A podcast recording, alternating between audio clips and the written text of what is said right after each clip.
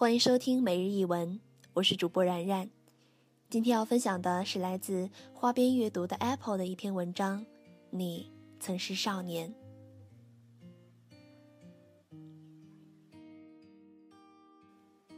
曾有一段时间，我对故事有一种痴迷的情感，对有故事的人近乎崇拜，对那些故事的旁观者或者仅仅是只会讲故事的人，也都羡慕的要命。没有故事的人生过于单薄，实在没有什么值得对外人讲的。一想到等我老了，连故事都不会讲，甚至没得讲，那可就真的只是一个索然无趣的老太婆了。那一定很孤独吧？这个想法可真吓人。但是等真的遇上了有故事或者会讲故事的人，情感就绝非之前想的那么简单。如果你恰好看过大鱼的话。那就更好。爱德华是个多么会讲故事的人呐，肚子里满是离奇而有趣的事儿，任谁看来有这样的父亲都会很幸福吧。可是真正的在威尔看来呢，只是觉得父亲虚荣而且浮夸，并且因此而疏离。我有过一个很会讲故事的朋友，但时间久了，我就不太喜欢他了。用“不太喜欢”这个词，是因为这种情感的真假和程度，我至今都不敢确定。也许那只是因为嫉妒，而我到现在都不肯把这种嫉妒在我身上确定下来。又或者说是不动声色的互相提防和打量，笑脸相迎却又冷若冰霜，或者其他。但是这些猜测离真相也许都相距甚远。语言的匮乏有时候就是这样，而我跟威尔属于同一立场。于是产生的新的理论，应该是梁文道的常识里的，大意是，大家都认为刚从战场上回来的士兵有很多故事要讲，很多话要说，但实际上他们都无话可说。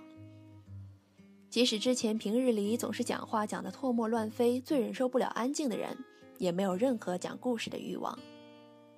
深刻的经历就要脱离浅薄的叙述方式。我对自己说：“如果经历这种东西也可以被当作骄傲，那么多捧几本小说来读也可以。那些根本不值得一提。”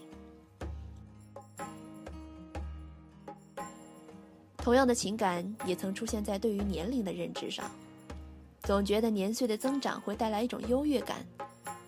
从小学的时候，奶奶教我洗衣服，到前段时间教我缝衣服，感受到的是岁月过后留下的温柔。这种温柔能够使人在这个飞速变化的外界里依旧保持自己的步调，有恃无恐，无关一个人的性别、学历、职业或者其他。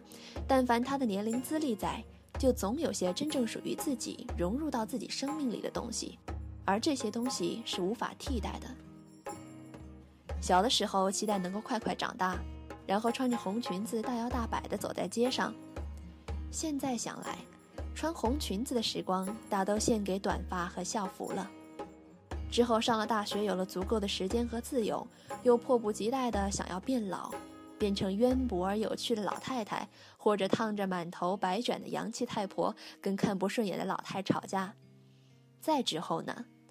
我从来不懂得用未来的眼光看待现在的自己，也不晓得现在的想法多么的愚蠢、可笑、片面和偏见。几个月前的一天，我跟一个朋友聊天至深夜，毫不避讳地讲自己的自私和贪心，讲自己的不安与惶恐，以及平日里避之不及的可恨可憎的阴暗面，却不曾知道，他竟也曾有过同样的情感。他说：“人在少年，谁不曾有过自己的小心思？谁不曾想过躲进未来里？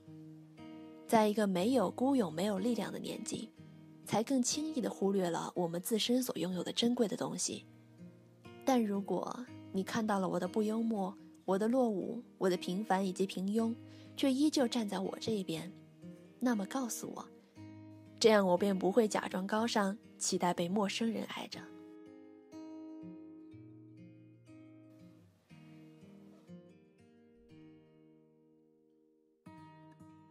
其实整篇文章读下来。感觉它更像是一种类似于随笔的文章，他就是一个自认为尚未成熟、对整个世界还有着一些偏激的看法的年轻人。他的自卑、他的向往、他的小心思，还有他的倔强等等这些情感的一个表达。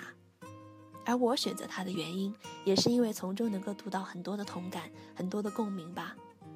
分享到这篇文章，也许你也能够从中找到曾经的或者现在正在经历着的你自己。最后听到的这首歌来自好妹妹乐团，《你曾是少年》。你曾是少年。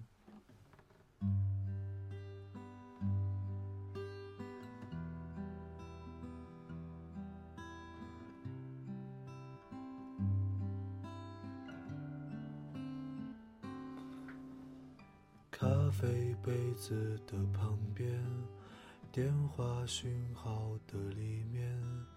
独我一个的面前，无知思念的中间，热闹人群的孤单，转身离别的留恋，急忙掩住的耳畔，流着眼泪的晴天。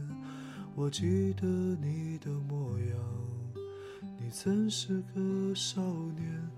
你有深潭的眼眸，你有固执的臂弯，我也记得你的誓言。你曾是个少年，你爱我胜过爱你自己。你说永远都不改变。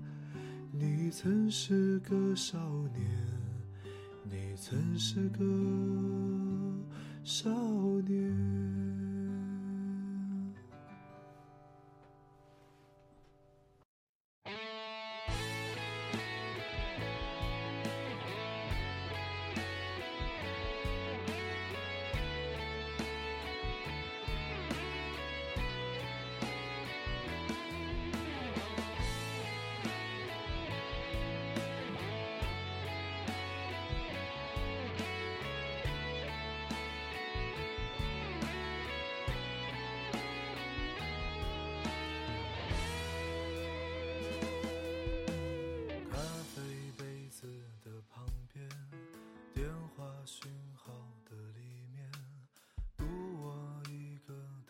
前无知思念的中间，热闹人群的孤单，转身离别的留恋，急忙掩住的耳畔，流着眼泪的晴天。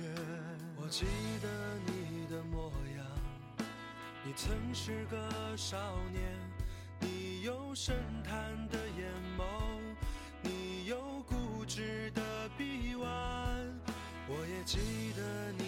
誓言，你曾是个少年，你爱我胜过爱你自己，你说永远都不改变。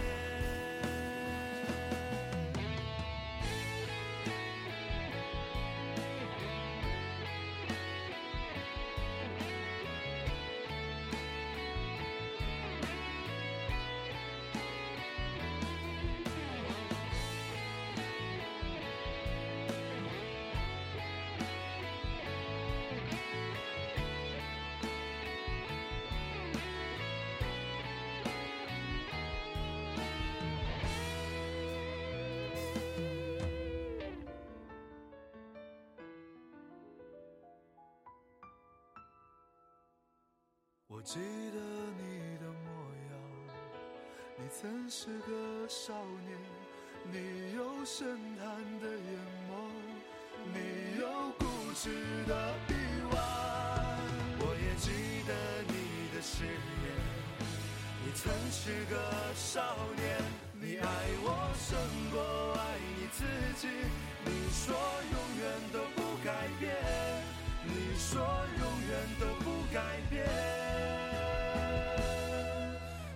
曾是少年你曾是少